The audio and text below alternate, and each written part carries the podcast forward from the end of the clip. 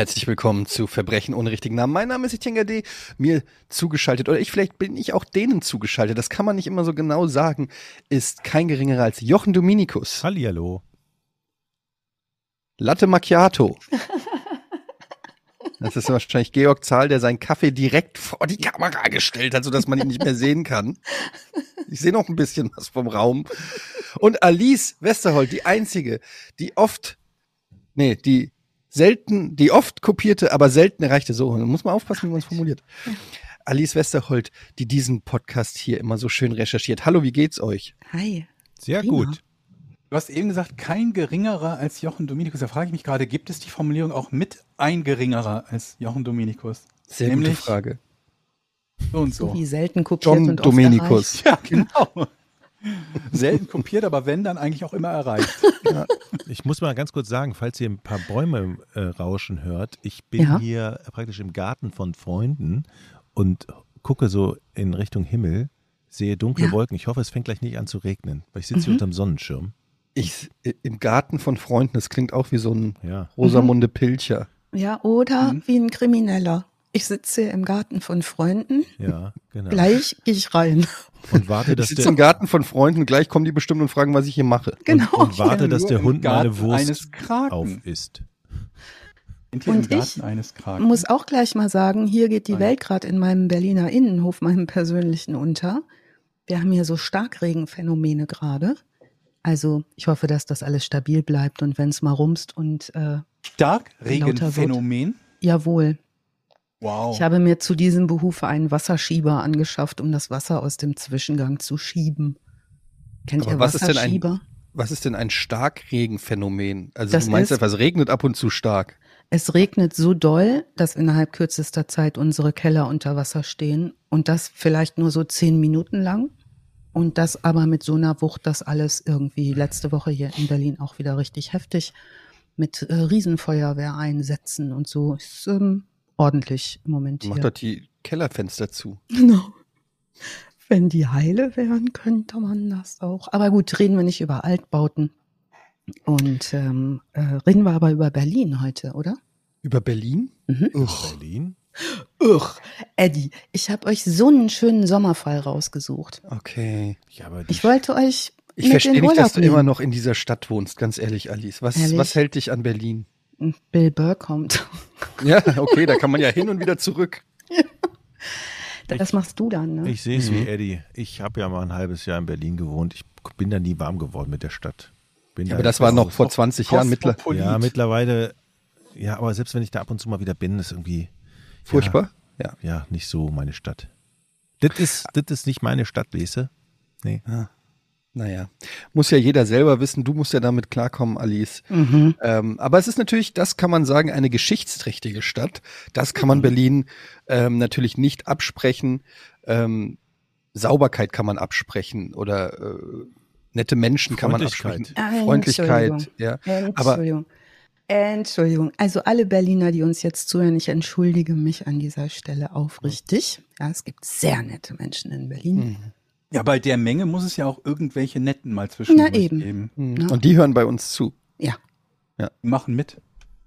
und auch das. Aber habe ich das jetzt richtig verstanden, dass der Fall heute in Berlin spielt? So sieht's aus. Und ich war auf der Suche, weil wir vier wundervollen Menschen, die wir Ja. sind, Ja. muss man ja so sagen, einfach keine Sommerpause machen, ne? Machen Ja, wir ja nicht. Ja, okay. Andere fahren in Urlaub, dies, Cool, dann das, sage ich, Ananas. sag ich meinen Urlaub ab, kein Problem. Kein Problem. Hast du denn an Original-Schauplätzen, Alice? Wie bitte? Ob du an Original-Schauplätzen warst? Ja, ja, ich laufe das alles immer ab. Also wenn ich tatsächlich was re recherchiere, dann bin ich da schon gewesen und kenne das oder gehe noch mal hin und gucke oder wie in diesem Fall gucke, was ist da heute? Denn der Fall findet statt so ungefähr, na, ich würde mal sagen, fünf bis zehn Jahre vor unseren jeweiligen Geburten. Also Moment, wir Unseren haben sehr eigenen, unter, also- wir haben sehr unterschiedliche Also frühe 90er.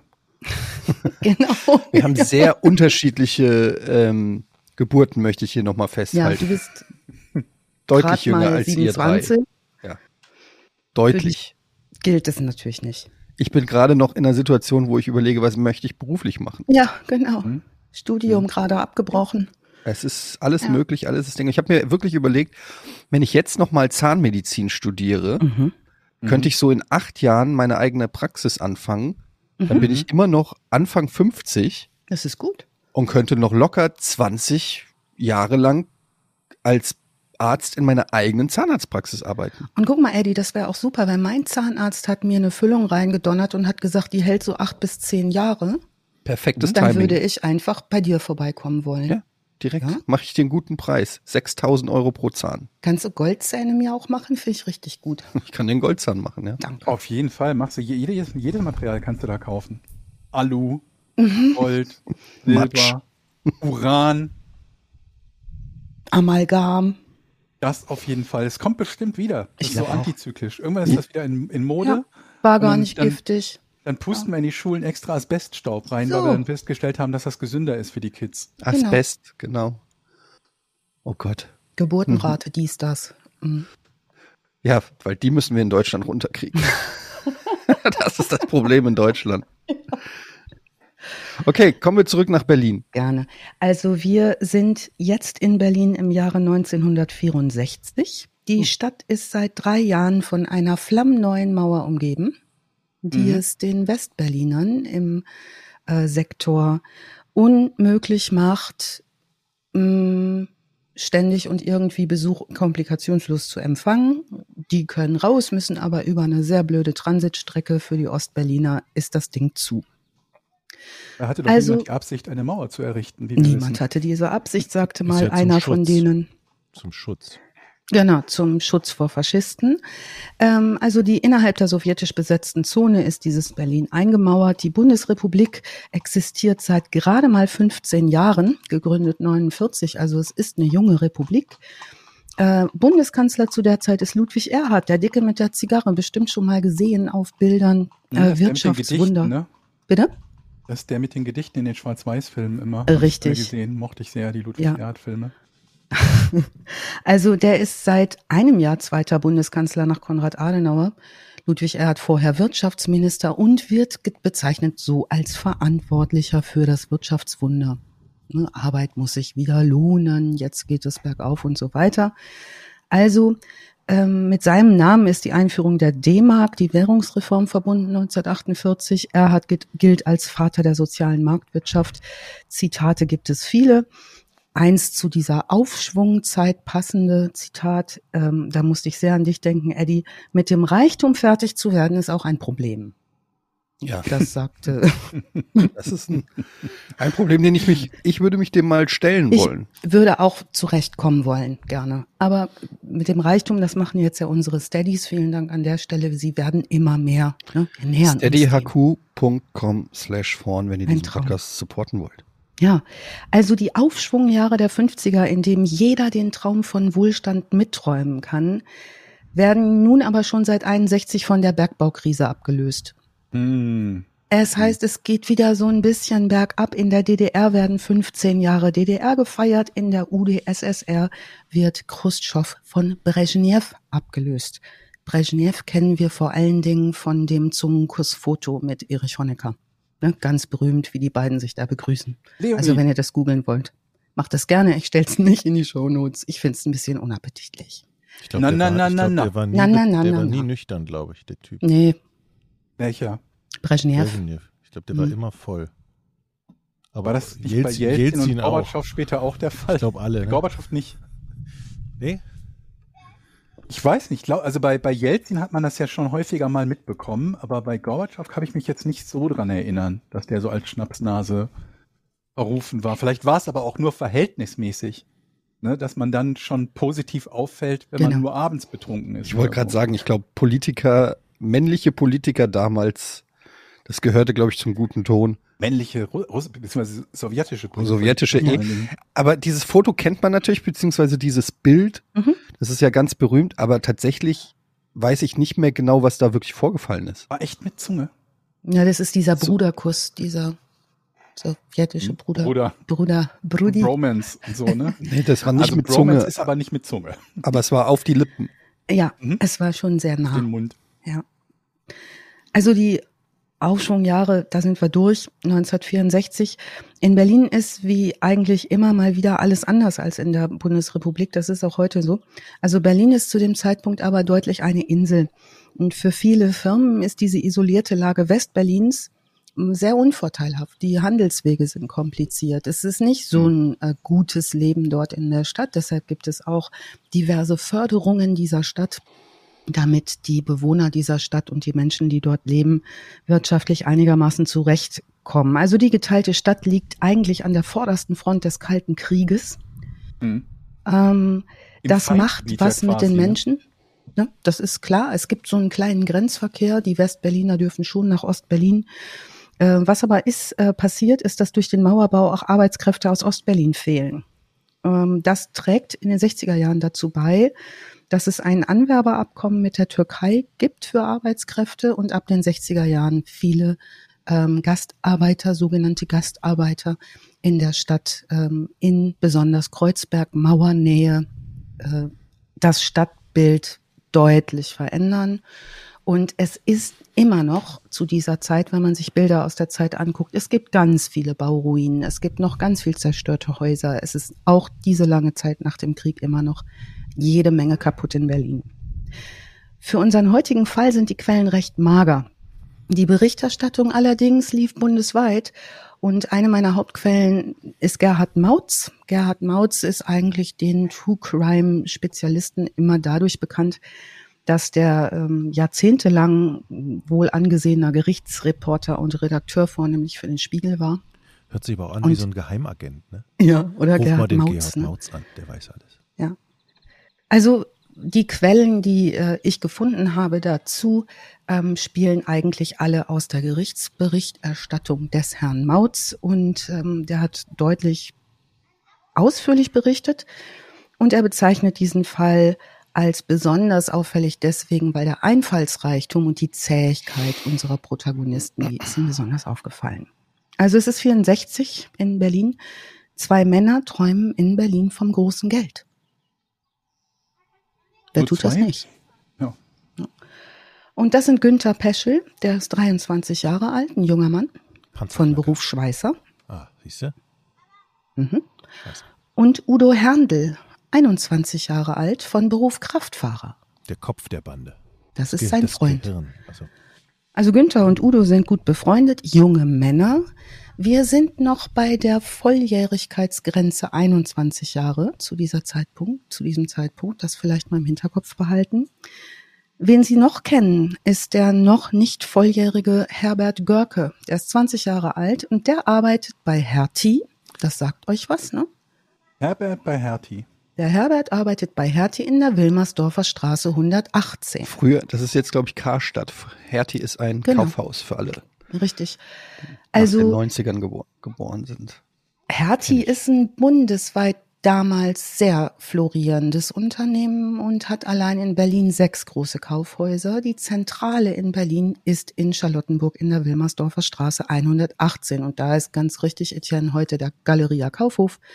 Also wenn man da den Kudamm rauf und runter marschiert, äh, da kann man da mal rein spazieren.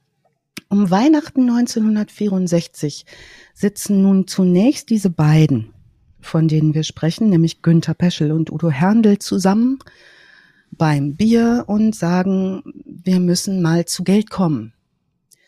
Mhm. Das sagen die, weil die auch beide, man könnte sagen, eine prekäre Kindheit hinter sich haben und aus sehr schmalen Verhältnissen kommen und auch schon mit Bagatelldelikten aufgefallen sind, also so ein bisschen kleinkriminell unterwegs sind, nix Wildes.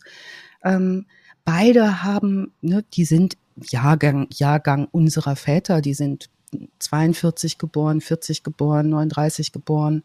Ich habe euch mal ein Bild geschickt in unseren Chat, da könnt ihr euch angucken, äh, wie sie aussehen. Also sehen zu der Zeit deutlich erwachsener aus als 20, 21, 22-Jährige das zu unserer Zeit tun. Also sie haben eine Kindheit, die nicht unbedingt geprägt ist von Aufgehobensein und so weiter, sondern schon auch wild mehrere, beide mehrere Jahre, Monate in Heimen verbracht. typische Kriegskinder eigentlich. Also die wollen das leichte Leben, die wollen reisen, die wollen ferne Länder sehen, die träumen von Brasilien.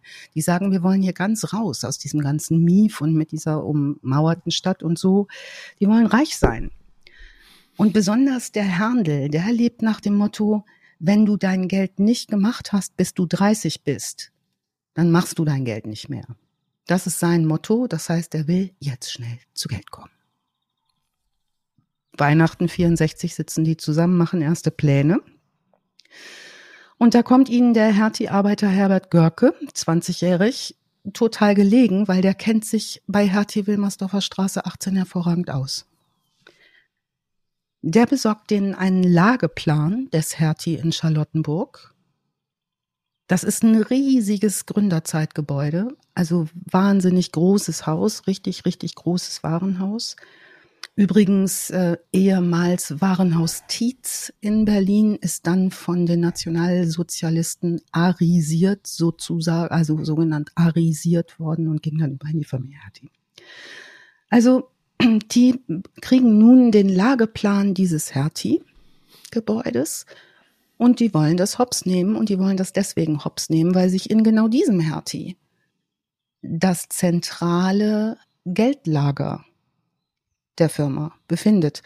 Und zwar sind zu dieser Zeit 1964 in dem Zentralgeldlager des Unternehmens die Lohntüten im Tresor. Ja, zu dieser Zeit werden Menschen, die arbeiten gehen, monatlich ausgezahlt mit Lohntüten. Da ist das Überweisen noch nicht so gang und gäbe. Das heißt, die kriegen ihr Geld und ihre Löhne bar. Dieses Geld liegt dort im Tresor. Das finden die gut, also sagen sich, das ist prima. Wir müssen irgendwie Ende des Monats vor Auszahlung der Löhne in Hertie Charlottenburg rein. Das machen die. Und zwar in der Nacht zum 29. Januar 1965. Das ist ein Dienstag. Da steigen Günther Peschel und Udo Herndl in das Hertie-Gebäude ein. Die gehen, weil sie den Lageplan von ähm, dem Herbert Görke bekommen haben, direkt zum Tresorraum der Zentralkasse des Kaufhauses. Die finden den Tresor, in dem die Lohntüten der Hertie-Angestellten liegen, knacken diesen Tresor als offenbar geübte Schränker, wie man damals sagte. Das ist ein Ganovenwort für Tresorknacker. Schränker sagte man damals dazu. Ähm, die scheitern aber schließlich an der inneren Betonhaube des Tresors. Also der Tresor ist außen aus Metall, innen mit einer dicken, fetten Schicht Beton ausgekleidet die, wie so ein Futter des Tresors, da kommen die nicht durch mit den Werkzeugen, die sie haben. Ziehen also unverrichteter Dinge wieder ab. Marschieren zurück und lesen am 1. Februar, zwei Tage später, drei Tage später, 65, an einem Montag in der Zeitung über ihren Einbruchsversuch, der natürlich nicht unbemerkt geblieben ist. Ne? Die haben da einen Tresor halb aufgemacht, nicht aufbekommen, sind abgezogen. Also die lesen in der Zeitung, dass da offenbar sie eingebrochen haben und erfahren über die Zeitung von dem Menschen, der dazu Auskunft gibt, dass sich im Safe rund 500.000 D-Mark befinden. Mhm. Das ist denen gar nicht sofort klar gewesen, ne, dass das so viel Geld war. Vor allem eben diese Lohngelder zur Auszahlung. Ich habe das mal umgerechnet, inflationsbereinigt. Was war eine D-Mark 1965 würde heute ähm, 2,36 Euro betragen. Also wir sprechen roundabout um die 1,2 Millionen Euro heutigen Werts. Also schon ordentlich. Jetzt überlegen die gemeinsam, wie sie es nächstes Mal schlauer anstellen können. Die hören nicht auf, das geben mit dem Vorhaben nicht auf, und stellen jetzt zunächst mal fest, dass ihr Werkzeug nicht tauglich war. Ganz offenbar nicht, ne? Wenn ich da durch diese Habe nicht durchkomme. Ich zitiere jetzt den Gerichtsreporter. Mit wissenschaftlicher Akribie machen sich Peschel und Herndl nun an die Arbeit und besuchen zunächst die Amerika-Gedenkbibliothek am Blücherplatz und studieren einschlägige Kriminal- und Rechtsliteratur. Dabei klären sie zum Beispiel für sich auch, wohin sie mit ihrer Beute fliehen möchten, wenn sie die 500.000 da rausholen. Die möchten nach Brasilien, weil sie in einem Handbuch in der Bibliothek lesen, ähm, dass zwischen Deutschland und dem Amazonasstaat seit 1913 keine, kein Auslieferungsvertrag mehr existiert. Das ist schon mal so ihre Idee. Drei Wochen später steigen sie folgerichtig am 22. Februar, einem Montag, in einer Schöneberger Werkzeughandlung ein, um sich ordentliches Werkzeug zu besorgen, um das zweite Mal diesen Tresor zu knacken. Das geht leider schief in dieser Nacht des 22. Februar, denn eine Polizeistreife läuft vor dem Laden auf und ab und erwischt sie auf frischer Tat beim Einbruch in diese Werkzeughandlung. Sie werden also in flagranti geschnappt, auf der Wache werden sie, äh, werden mit auf die Wache genommen, werden verhaftet und äh, kommen zwei Monate in Untersuchungshaft. Während dieser Zeit und auch schon auf der Wache gestehen sie reumütig alles. Also sie gestehen, ja, wir wollten da Werkzeug stehlen, erzählen nicht den genauen Grund, warum sie das tun möchten, aber sie geben zu, dass sie unterwegs sind, um sich gutes Werkzeug zu besorgen für etwaige Einbrüche. Also dort sitzen sie also diese zwei Monate ein und werden schließlich im April 1965 entlassen. Allerdings unter der Auflage, sich jeden Dienstag auf der Wache in der Friesenstraße pflichtschuldigst zu melden beim wachhabenden Schutzpolizisten. Das tun die beiden auch brav. Also das ist eine Auflage, bis es zur Verhandlung kommt wegen dieses Einbruchs. Die dürfen also raus, äh, müssen sich aber jeden Dienstag auf der Wache melden. Wer wissen möchte, wo diese Wache ist, das ist ähm, dieses rote Backsteingebäude in der Friesenstraße 16. Das steht noch heute etwas altertümlich anmutend. Das hat so ein großes metallenes Schiebetor aus der Kaiserzeit. Das ist im südlichen Kreuzberg, unweit der Columbia-Halle. Vielleicht sagt euch das als Konzertveranstaltungsort was. Columbia-Halle ähm, kann man gut auf Konzerte gehen, wenn einen die Bands interessieren. Hm. Jochen Sisters of Mercy spielen da Anfang cool. August. Gibt's die noch? Das gibt's doch gar nicht. Die waren ja. doch schon damals uralt. Ja, ja. Okay. Notiert. Ja, weiß Bescheid. Also dort spazieren die beiden also fröhlich jeden Dienstag hin und sagen, hallo, ja, wir benehmen uns immer noch gut, wir verstoßen hier nicht gegen irgendwelche Auflagen, äh, erscheinen dort, als könne sie kein Wässerchen trüben. Hallo, Herr Schupo, wir melden uns, bingo, adieu, bis nächsten Dienstag. Also machen die das sehr, sehr zuverlässig.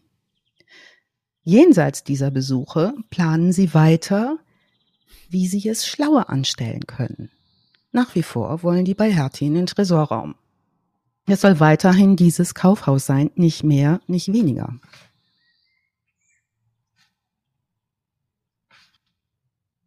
Ich blätter jetzt mal 14 Seiten Recherche zu Hertie um, die uns, glaube ich, nicht interessiert. Die habe ich noch mal für mich hier hingelegt. Aber wir können uns angucken, was ist sonst noch so los in diesem Jahr in Berlin. Eine ganze Menge.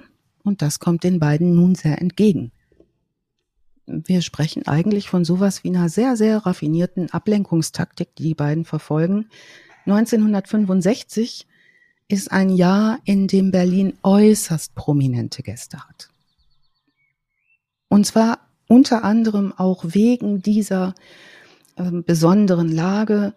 Louis Armstrong ist im Osten der Stadt unterwegs, große Jazz-Experten, Musik findet viel statt, Kultur findet viel statt. Es gibt legendäre Konzerte im Friedrichstadtpalast.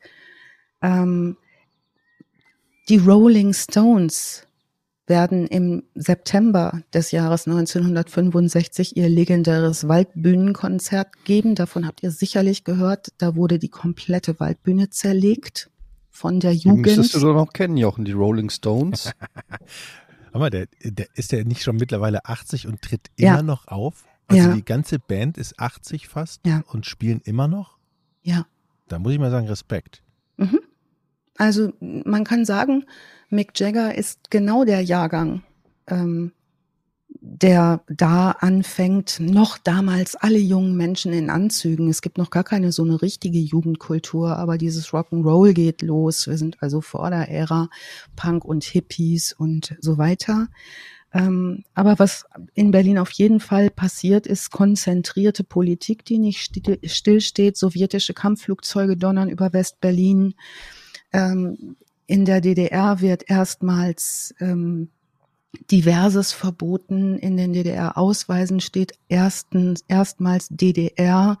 Es werden im Osten des Landes Theaterstücke und Filme verboten, die westlichen Zeitgeist mitbringen. Es ist eine Menge los. Regierender Bürgermeister ist übrigens derzeit Willy Brandt, der sich auf vor allen Dingen auch die, den Status Bundeskanzler konzentrieren möchte. Ähm, der hat in der Berlin-Krise von 58 bis 62 großen Anteil daran, dass dieser kalte Krieg, dass Berlin da standhaft bleibt, eigentlich in diesem Zenit. Nun, das alles passiert in dieser Zeit und äh, wiederum nun in Vorbereitung ihres Coups lesen die beiden Protagonisten unseres heutigen Falles gründlich alles an lokaler und bundesweiter Presse. Und sie lesen auch, dass die Queen ihren Besuch in West-Berlin ankündigt. Da gibt's auch Elisabeth. Klunker. die wollen nicht die Queen beklauen. Ach so. Dass die Queen kommt, ist ein Riesending. Die wird empfangen unter anderem am Rathaus Schöneberg, dem Regierungssitz Westberlins. Das kennen wir von dieser berühmten Kennedy-Rede auf dem Balkon des Rathaus Schöneberg. Ich bin ein Berliner, ne? wir erinnern uns. Ähm, ich glaube, das, das, wurde immer falsch verstanden. Der hatte Hunger und hat gesagt, ich hätte gern ein Berliner. Ja, und meine Schwester hat mir neulich erzählt, die ja nach wie vor äh, in Köln lebend ist, die sagte, drei Tage vorher war Kennedy in Köln und hat gesagt, Kölle Alaf. So. Das wusste ich nicht. Wusstet ihr das? Ich hätte gern a Crapple. Sagt man übrigens, in Frankfurt heißt Berliner Kreppel. Oha. Wusstet ihr das? Mhm. Kreppel. Und in Berlin heißt das Pfannkuchen. Hm. Nee. Doch. Pfannkuchen ist was ganz anderes. Berliner heißt in Berlin Pfannkuchen und Pfannkuchen heißt in ja. Berlin Eierkuchen. Oh, ihr regt mich so auf, ihr ja, Berliner, Sätzen, wirklich. Ne? Tut mir leid, Eddie. Ja, hier ist was los. Also, es ist jetzt insofern besonders, dass die Queen kommt, weil das die Stadt in Aufregung insofern versetzt, als es der erste Besuch eines britischen Staatsoberhauptes nach dem Zweiten Weltkrieg ist, also ein freundschaftlicher Besuch und die erste Visite eines britischen Monarchen seit 1909. Zu diesem Zeitpunkt äh, ist geplant, am 27. Mai 65 soll die Queen nach Berlin kommen. Die Stadt seit vier Jahren abgeriegelt. Später werden wir herausfinden, und deshalb haben wir Fehlbildmaterial, dass dieser Besuch von der Stasi überwacht wird. Gefilmt, fotografiert, also jede Menge Bildmaterial dazu, wenn es euch interessiert. Ich verlinke die ähm, Bilder des Stasi-Unterlagenarchivs auch nochmal in den Shownotes. Der 27. Mai nun ist ein Donnerstag und ist für alle Berliner frei. Ist ein Feiertag, ist es Himmelfahrt. Da ist der Besuch geplant. Was macht man Himmelfahrt normalerweise? Bollerwagen. So. Also habe ich noch nie gemacht, aber habe ich gehört Hä? von. Nee, tatsächlich. Das, da bin ich mal drum rumgekommen. Der berühmte Vatertag? Ja, Kiste Bier im Bollerwagen und mittags Granaten voll ins Bett legen, ne? Ja, also Himmelfahrt als Feiertag an einem Donnerstag, das bedeutet ja, dass sowieso Berlin auf den Beinen ist. Und wenn dann auch noch die Queen kommt, es werden Tausende von Besuchern erwartet, die diese Riesenkolonne und den Tross beobachten wollen. Günter Peschel und Udo Händel sind sich jetzt sicher, das ist ein sehr guter Tag, um nochmal bei Hertie in Charlottenburg vorbeizuschauen. Nun, die Queen kommt nach Berlin. In Vorbereitung des Queen-Besuchs lesen auch unsere beiden Protagonisten alles darüber an lokaler Presse, äh, was dieses Riesending beinhaltet. Den Empfang am Rathaus Schöneberg, äh, dem Regierungssitz Westberlins, den kennen wir von der berühmten Kennedy-Rede und so weiter und so fort, ähm, als auch den Besuch des äh, Schlosses Charlottenburg, wo der erste Empfang stattfinden soll, nachdem die Queen äh, am Flughafen Gato um 10 Uhr gelandet sein soll. per Flugzeug mit ihrer Familie und ihrer Entourage. Also 27. Mai 65 soll der Besuch der Queen stattfinden und die beiden wollen an diesem Tag, weil die Ablenkung groß ist von dem, was sie vorhaben, nochmal bei Hattie einsteigen. Melden sich zwei Tage vor dem Besuch an einem Dienstag natürlich noch einmal pflichtschuldigst auf der Wache Friesenstraße, um keinen Verdacht zu erregen. Ähm, am Vorabend des Besuches lassen sich Günther Peschel und Udo Gerke ohne irgendwas an Ausrüstung mitzunehmen, im Hertie Charlottenburg einschließen. Die gehen kurz vor Feierabend auf der Wilmersdorfer Straße 118 in das Kaufhaus, warten den Feierabend weg äh, ab und lassen sich einschließen. Ich könnte Vorher? mir vorstellen, dass es auch geil ist, sich in so einem Kaufhaus einschließen ja. zu lassen. Da muss man nicht nur einen Tresor knacken. Ist das nicht ein Traum von uns allen? Das ist so eine Kindheitsfantasy ah. von mhm. mir dass ich im, im, in der Spielzeugabteilung im Kaufhaus eingeschlossen werde hm. und, oder im Toys R Us. Und dann spiele ich alle Videospiele in einer Nacht durch. Ja, man macht alles auf, die Bagger. Der Geo guckt schon wieder so kritisch. Nee, ich bin in der Süßigkeitenabteilung in meinen oh. Gedanken als Kind gewesen. Schön. Auch gut. Aber man kann ja die Abteilung wechseln über Nacht. Ja. Ich gehe dann zum Beispiel zum Schlafen in die Campingabteilung. So. Mm. Mhm. Dann beim Aufstehen gehen wir schön in die Badezimmerabteilung. Ja. Da Setzen stehen ja auch so Toiletten. Ein richtiges Ei rein. Genau, setzen da so ein Ei rein, auch wenn die Toilette nicht angeschlossen ist, sondern ein Ausstellungsmodell ist. Wie oft das wohl bei Super. Ikea passieren mag. Ganz oft bestimmt. Aber das müssen wir eigentlich rauskriegen, Georg. Ich würde das sehr gerne beforschen. Und dann findet auch mal bitte raus, wie oft bei Ikea ja. Sex in irgendwelchen. Im Bällebad. Nee, nee, nicht im. Oh, Boah, Jochen! Wie kommst du da aufgerechnet aufs Bällebad? Das ist Ach, Was ist los mit dir, ey? Was stimmt denn mit dir nicht, Jochen? Alter Schwede. Neulich hat meine Nein, Frau erzählt, sie hat im Bällebad bei Ikea eine vollgeschissene Windel gefunden. Ja, das schon eher, das glaube ich schon eher. Aber ich meine so Pärchen, die dann da, ach hier, guck mal, hier haben die ein Schlafzimmer gebaut, mhm. dann gehen wir mal da rein und mhm. da gibt's bestimmt ähm, mhm. Situationen. Aber da ist man ja nicht ungestört, möchte, nur weil da ein Schlafzimmer ist. Ja, ich manche sind so ein bisschen verwinkelt. Man will auch nicht gebaut. ungestört. Ne? Man will ja vielleicht sogar, oh, ja. guck mal, wir ziehen nur die Decke um, aber alle sehen, wie die Decke hoch und runter geht. Ja, dann kannst du auch bei Metzgerei Metten machen. Also. Metzgerei Metten hat ein Bett? Nee, brauchst du ja nicht. Hinten.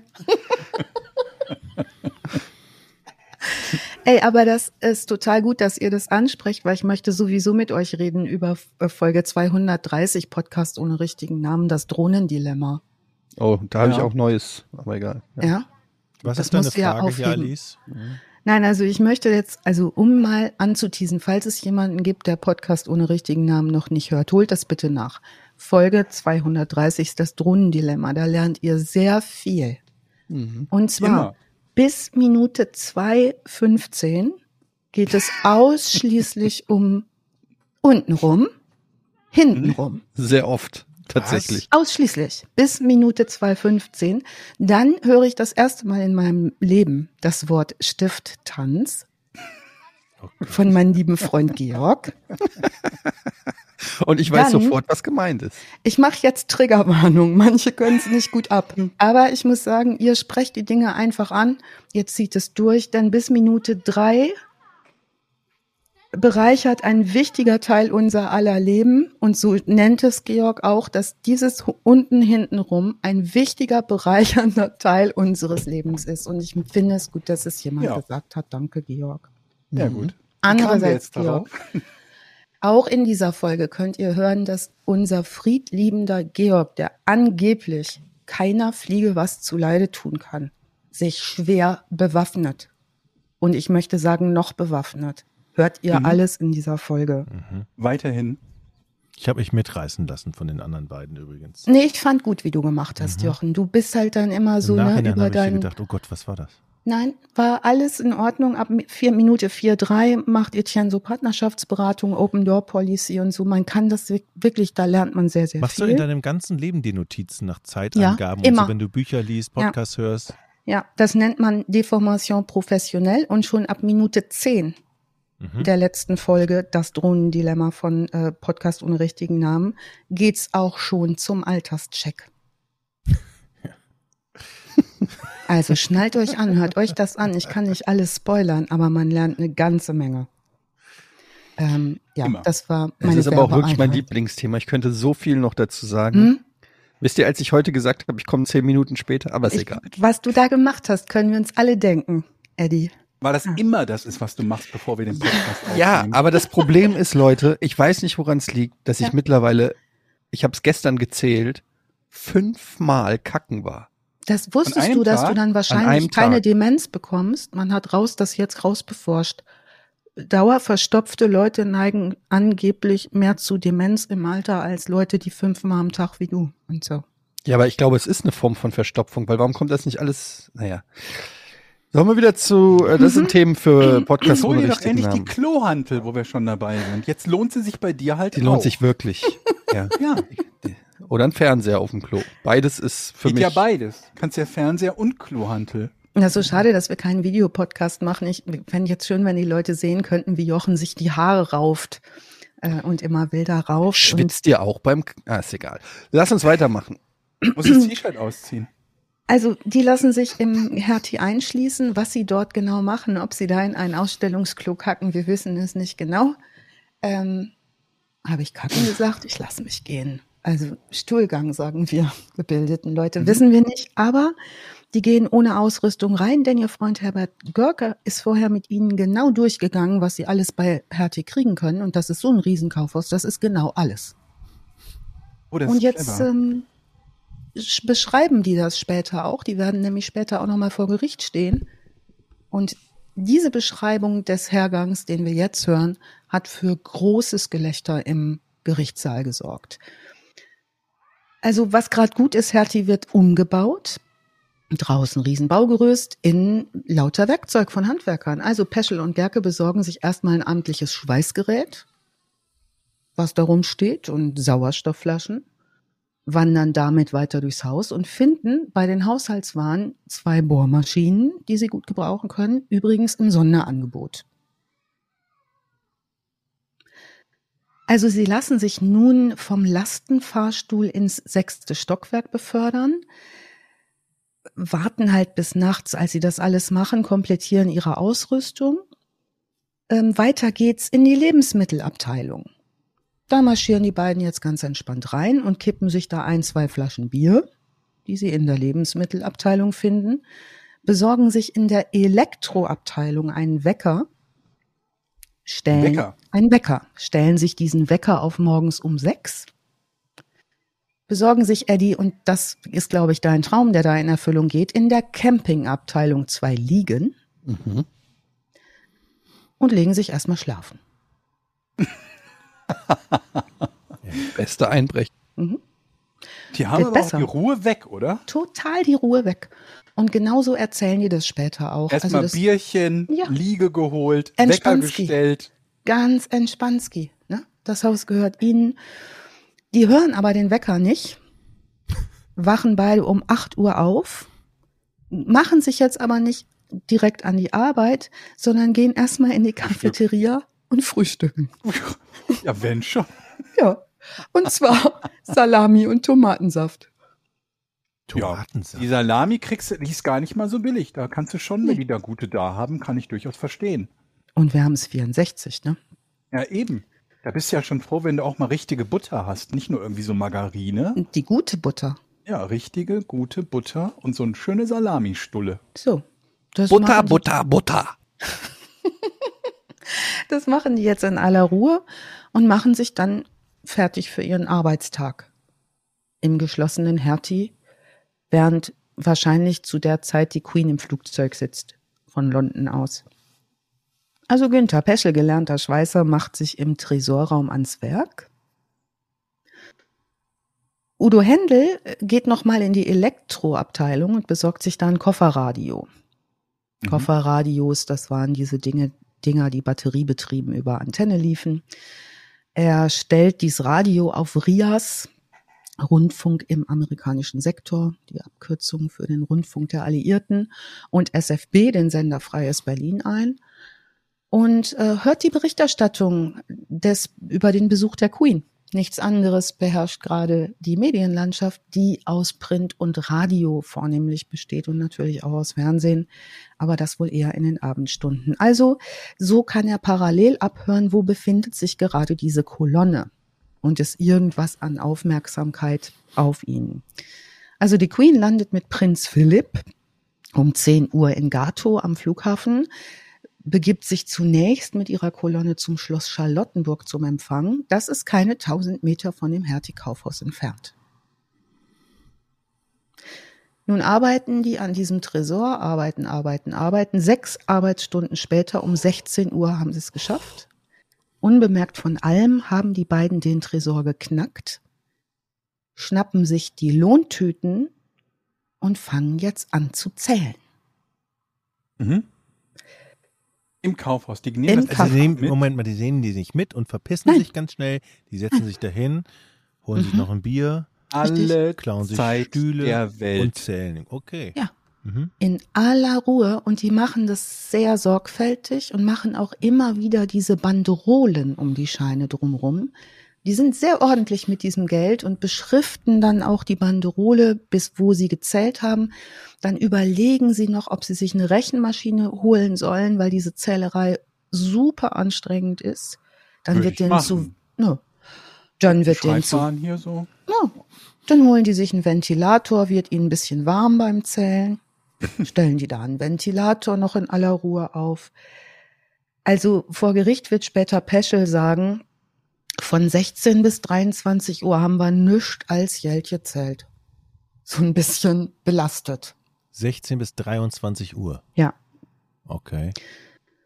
Also die sind müde, äh, hören mit der Zählerei dann irgendwann auf, gehen in die Lederabteilung, die Lederwarenabteilung, besorgen sich da zwei Aktentaschen und stecken da die bis hierhin gezählten 434.024 Mark und 21 Pfennige hinein.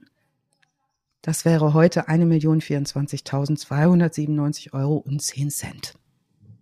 Teilen das mhm. auf diese Ledertaschen auf, verlassen gegen Mitternacht das Kaufhaus, allerdings nicht ohne sich vorher in der Cafeteria noch einen schönen starken Mokka gebraut zu haben für den Nachhauseweg. Ja. Ja. Peschel betritt am folgenden Dienstag, dem 1. Juni, die Polizeiwache, um den Meldestempel sich abzuholen. Wir hatten gesprochen, die müssen sich immer dienstags melden auf der Polizeiwache. Da wird er festgenommen. Was ist passiert? Äh, Herbert Görke, unser Hertie-Angestellter, der hat tatsächlich der Polizei gesagt, was los ist. Und der Herti Berti hat geplaudert. Der hat geplaudert und ist insofern undicht geworden, weil sich auf ihn zunächst der Tatverdacht konzentriert, nachdem ähm, dieser Einbruch festgestellt wird. Also dazu kommt, dass seine Braut, also Verlobte, ihn wohl stark bedrängt mit den Worten, denk doch an unsere Zukunft. Sag das, dass du das warst und sag das und sag die Namen derer, die das waren und das hat er gemacht. Also, wieder ziehen Peschel und Handel jetzt ins Untersuchungsgefängnis Moabit ein. Und wieder sagen sie alles, was sie gemacht haben, allerdings nur, was den Einbruchshergang angeht verraten aber den, das Versteck des Geldes nicht. Also die werden bedroht auch mit Höchststrafe zehn Jahre Zuchthaus. Ne? Schwerer Diebstahl ist die Höchststrafe. Zu der Zeit verraten es trotzdem nicht. Vor Gericht findet etwas statt, was das Gericht Moabit, das Kriminalgericht Moabit vorher so noch nicht erlebt hat, bis vielleicht auf die Verhandlung des Hauptmanns von Köpenick, das viele hundert Jahre, hätte ich fast gesagt, vorher da stattfand. Nämlich, die Leute wollen diesen öffentlichen Prozess sehen. Und die haben ein hohes Interesse, sich anzugucken, was sind das für drei Jungs, die da stehen, die diesen Coup gelandet haben so, dass der Staatsanwalt schon sagen muss, hier, hier darf niemand stehen im Gerichtssaal und sie dürfen sich auch nicht gegenseitig sich auf den Schoß setzen. Also voll besetzter Gerichtssaal. Ähm, die Safeknacker Herndl und Peschel sind extrem entspannt. Der Generalstaatsanwalt Dr. Hans-Helmut Görke äh, befragt den, den Herndl und der sagt, fragen Sie den Peschel, der hat das gemacht. Und Peschel sagt, ich krieg sowieso meine Strafe, warum soll ich sagen, wo das Geld ist? So, die sagen halt einfach nix. Dann weist die Staatsanwaltschaft im Prozess darauf hin, dass in Kürze ein Teil der Beute mit Sicherheit verfällt, weil es sogenannte Nylonscheine innerhalb dieser Beute der Bundesbank gibt, die aus Serie gehen. Das ist denen aber wurscht und Peschel sagt vor Gericht, das sind höchstens 3000 Mark, das tut mir nicht weh. Gefragt, ob dem Hertie-Konzern Schaden entsteht. Nein, denn alle Versicherungsbedingungen wurden eingehalten. Das Lohngeld in einem fest eingebauten Stahlschrank ist Bedingung. Es war auch keine Wache vorgeschrieben, also die Versicherung zahlt. Die einzigen, die nach dem Prozess richtig, richtig ärgerlich sind, ist die Polizei. Denn Kriminalhauptkommissar Detert muss die Akten schließen, nachdem äh, der Spruch des Gerichts gefallen ist nämlich sieben Jahre Zuchthaus für Peschel und auch für Herndl sechs Jahre Jugendstrafe für Görke, der zu der Zeit noch heranwachsender ist, laut damaligem Gesetz. Also die Gerichtsberichterstattung ist insofern sehr interessant, weil natürlich alle Leute das ähm, verfolgen und selbst die Gerichtsschreiber und die Anwälte und auch selbst der Richter können sich manchmal das Lachen nicht verkneifen, weil da wirklich drei Typen stehen, die sich auch zu verkaufen wissen vor Gericht und das sehr witzig machen. Also der Spruch der Strafkammer ist gefallen, ähm, befragt zu ihrer Kindheit, sagen die auch schon das eine oder andere, halten sich da aber auch sehr berlinerisch knapp. Zum Beispiel äh, gibt Peschel so eine, ja, so ein bisschen die verstörte Maus, schreibt der Gerichtsspieler. Ähm, der Vorsitzende fragt zum Beispiel, stimmt das, haben wir in Ihren Akten gelesen, dass Sie sich mal als eine Art Strichjunge betätigt haben? Da sagt er, nee. Und dann fragt er, Sie sind nicht so, Sie können das ruhig sagen. Da sagt er, nee. Dann fragt er, haben Sie eine Braut? Und da sagt er, mehrere was dazu führt, dass auch die Gerichtsschreiberin äh, lachen muss. Also es ist ein Prozess, der ähm, wirklich tatsächlich eher, eher lustig abläuft. Ähm, auf die Frage hin, warum äh, die Kinder so oft in Heimen waren, kommen Antworten wie Mutter stand ja die ganze Zeit ins Geschäft, also in schönstem Berlinerisch. Äh, später wird angeregt vom Filmregisseur Alfred Weidenmann, der auch die Buddenbrooks verfilmt hat, den Kassenraub zu verfilmen. Es ist also später wird diskutiert, ob Gerd Fröbe und Maria, Mario Adorf äh, die beiden darstellen. Ich habe dazu aber nichts gefunden. Es ist offenbar nicht verfilmt worden. Die ähm, Quellen schicke ich natürlich alle nochmal in die Show Notes. Und das ist der Fall, der in Berlin bekannt geworden ist unter dem Motto Die Hertie-Knacker und bis heute eigentlich eins der bekanntesten Berliner Verbrechen ist, was diese Raubzüge angeht. Wurde das Geld je gefunden? Das Geld wurde vor allen Dingen das vom Herndl nicht gefunden. Der ist äh, im, bereits im April 1970 vorzeitig aus der Haft entlassen worden mit der Auflage, die Behörden zum Geld zu führen und das Geldversteck offen zu legen, zumindest zu seinem Anteil von 214.000 sowas D-Mark. Daraufhin hat er unter Begleitung der Presse äh, die äh, Menschen in einen Kohlenkeller geführt und dort entsetzt festgestellt, ihm ist das Geld geklaut worden. So hätte ich es aber auch gemacht. Ja. Mhm. Ich zeige euch, also, was ist. Die Schweine. Ich wurde beklaut. Das Geld ist nicht wieder aufgetaucht. Und ähm, was, was interessant ist, es gibt auch keinerlei, nichts, nichts, was ich gefunden habe zumindest, keinerlei Aussagen darüber, wie diese Biografien später verlaufen sind. Also nach der Haftstrafe und ähm, ob die sich abgesetzt haben ins, äh, ins Ausland, ob die ihre Pläne, die sie hatten, dann durchgezogen haben. Interessant ist der Fall auf jeden Fall, weil es einer der ja, interessantesten Berliner, Westberliner äh, Gerichtsprozesse in den 60er Jahren war. Ich mag das, sich einen Kaffee zu holen, Tomaten, Tomatensaft vorher zu trinken, ganz entspannt ans Werk zu gehen und dann sich zu verpissen und nochmal einen Kaffee zu holen. Hat irgendwas. Ja, oder? Das ist Berlin. das ist Berlin, wa? Das ist Berlin, wa? Das ist Berlin. Danke, Alice. Ja, sehr gerne, sehr gerne schön. das habe ich gerne gemacht. Ja. War? Ja. Ach Mann. Euer war ist in Frankfurt das Gä? Was? Ich muss später noch Wasser holen, gell? Du, Frankfurt am Main war übrigens, glaube ich, Hauptsitz der Hertie, ne?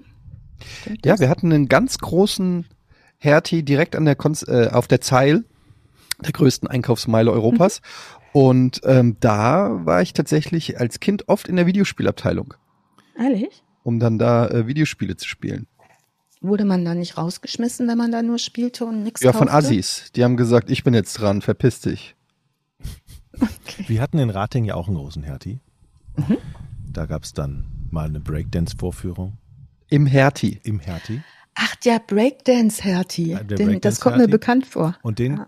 das Gebäude in Rating gibt es noch, da gibt es aber schon lange kein Hertie mehr. Jetzt war, da war da, glaube ich, eine, eine, ein Billardladen drin, wo ich oft abgehangen habe. Ähm, ja. Aber so alle, langsam dieses, dieses Mosaik Jochen Domenikus. alle trauen diesem Hertie da. Ich finde das halt so lustig, dass, was du immer so erzählst, was du gemacht hast, aber dass du dann so tust, als sei Vatertag Saufen etwas völlig Absurdes. so eine Idee, auf die du niemals kommen würdest. Der Sprungturm, der Billardclub. Hm. Aber mit dem Bollerwagen, nee. Ich frage mich aber auch, wie viel davon ist, wie viel ist wirklich davon passiert oder manche Sachen einfach so schon einfach nur so ver, verwobene Erinnerungen. Du warst mal im Hertie hm. als Kind. Und, möchte ich wissen. Ja. Das ist doch alles irgendwie ein Breakdancer im Hertie, das habe ich noch nie gehört. Das ist der spießigste Laden, den man sich vorstellen kann. Da, der ist jetzt ein äh, Karstadt in Frankfurt oder war danach ein mhm. Karstadt. Ich weiß nicht, ob den noch. Ich glaube 93, ne, hat Hertie Insolvenz angemeldet und ist dann verkauft worden an ja, Karstadt. Kann sein, ja. Mhm. Das war, glaube ich, auch so ein bisschen die edlere Variante von Kaufhof, den mhm. es bei uns auch gab. Die, ja. In Rating war das schon ziemlich assi, auch schon immer. Ja? Ja. Ich kann, also, glaub, ja, Rating ist natürlich krass, das ist natürlich auch ein heftiges ja, ein heftiger, also Pflaster. Kann, kann Frankfurt nicht mithalten. Ja. Naja, ja, die ganze Düsseldorfer Ecke ist ja ein bisschen geldiger, ne? Da ist wahrscheinlich wirklich dann im Vergleich zur Kühe so ein Hertie jetzt eher nicht das. Na gut, wir haben auch die Goethestraße, ne? Also, mhm. ähm, aber lasst uns nicht let's Davon anfangen. Ja. ja, schöner Fall. Auf jeden Fall. Und ähm, wieder mal 1a recher recherchiert. Ach, ich mag ja solche Fälle. Mit so leicht trotteligen, aber doch nicht ganz trottelig, muss man ja sagen dann zu sagen, ich sage euch nicht, wo das Geld ist oder es ist verschwunden. Ja. Aber die haben schon vor allen Dingen auch immer wieder das zu versuchen. Das fand ich schon auch recht beeindruckend, da so zäh zu bleiben. Ähm, aber die, hm, was ich glaube ich, was ich so fand, war, oh, es ist so im Sommer doch auch ganz schön. Man hat mal eine leichtere Folge, ne? Wo nicht ja, auf jeden Fall. 34 Leichen ausgegraben werden. Habt ihr das mitgekriegt, dass in also ich weiß nicht, ob das stimmt, ich habe es nicht überprüft, aber ich bin mir sicher, es stimmt, dass ein nigerianischer Prinz gestorben ist. What? Und die bei dem ganz viel Kohle gefunden haben. Ehrlich? Hast du eine ja. Mail von dem bekommen? Ja, und jetzt frage ich mich, vielleicht war das gar kein Spam, sondern einfach nur ein Hilferuf. ja. Hilfe mal. Und alle mhm. haben gedacht, ach, der Typ wieder mit seinem Spam. Und er hat einfach nur vor seinem Tod versucht, irgendwas Gutes zu tun. Mhm. Und wurde von allen ignoriert. 30 Jahre, wo die im Sterben lag. und ist völlig desillusioniert auf seinem Sterbebett eingeschlafen hat einfach gesagt, niemand wollte mein Vermögen. Ich verstehe die Menschen antworten nicht. die mir alle nicht. Was ist da los? Alle oh. haben mich geblockt. Ja. Ja, jetzt schreibe ich mal Eddie. Vielleicht haben meine Eltern geantwortet. Da bin ich mir jetzt noch nicht so sicher. Ich rufe die gleich mal an, ob die das ist ein Insider, den hier keiner versteht, weil wir über das Thema nicht reden durften. Jochen. Doch, die haben Pfannen gekauft schon. Mein Vater hat auch schon Pfannen an der so, ja. Und Äpfel. Und, und Äpfel. Da hat natürlich jeder leicht, gerade dran gedacht. Ist leicht verführbar. Ja. Also Ja. Bist du falls denn auch leicht verführbar, Jochen? Noch nicht. Wenn also demnächst die, wer war das nochmal, die Schwiegermutter mit den Äpfeln bei dir vorbeikommt? Hm? Mhm. die böse Fee. ja, war das eine Fee? Ja. Wer war das denn, der Stiefmutter. War das nicht die da? Die Stiefmutter? Stiefmutter, Schwiegermutter? War das nicht Gott. die 13. Fee Georg? Die 13. Fee hieß Georg? Die 13. Fee ist Georg und hat Fliegen mit der Knarre totgeschossen, ey. Ja, jetzt habe ich gespoilert für Bond. Tut mir leid. Oh. Aber deine, Das ist also eh so Georg, eine wir müssen merkwürdige Story. wirklich, also irgendwie. Aber wenn die lieben Steadies, ne, da möchte ich ja noch mal kurz drüber sprechen. Wenn ihr jetzt rauskriegen solltet, was aus diesen Leuten geworden ist, dann schreibt das bitte bei äh, Steady unter die Folge. Das kann man nämlich machen. Und das wäre schön. Da könnt ihr uns erreichen. Und da kann man vor allen Dingen auch immer dein Foto von deinem schönen Arbeitsplatz sehen. Von deiner Hab ich mir Recherche. diesmal Von deiner besonders Recherche. Mühe gegeben. Ja. Also geht da mal hin, steadyhq, E S-T-E-A-D-Y-H-Q.com slash V-O-R-N. Vorn. Das steht für Verbrechen ohne richtigen Namen. Und äh, supportet diesen tollen Podcast, wenn ihr Lust habt. Ihr könnt auch gerne mal auf Spotify gehen oder wo auch immer ihr hört und auch mal eine positive Bewertung oder Rezension da lassen. Es sei denn, ihr findet es blöd und scheiße und habt Kritik, dann behaltet es bitte für euch und leckt mich am Arsch. Sehr gut. Sehr gut zusammengefasst. Ja. Ich finde das halt wichtig, dass wir in jeder Folge mindestens einmal unsere Hörer beleidigen und ja, eine große deutsche Stadt oder Ja. ein beliebtes Hobby. genau. So siebt man aus. Ich umarme an der Stelle Mhm. nochmal warm und freundlich alle meine BerlinerInnen, die zuhören. Die meinen es nicht so. Wir können auch einfach noch mal, weiß ich, ein paar hunderttausend Schalker-Fans oder so loswerden.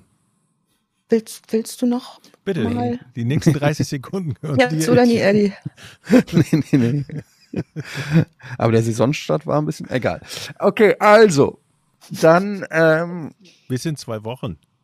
bis in zwei Wochen. Vielen Dank fürs Zuhören und tschüss. Tschüss. Macht's gut. Tschüss.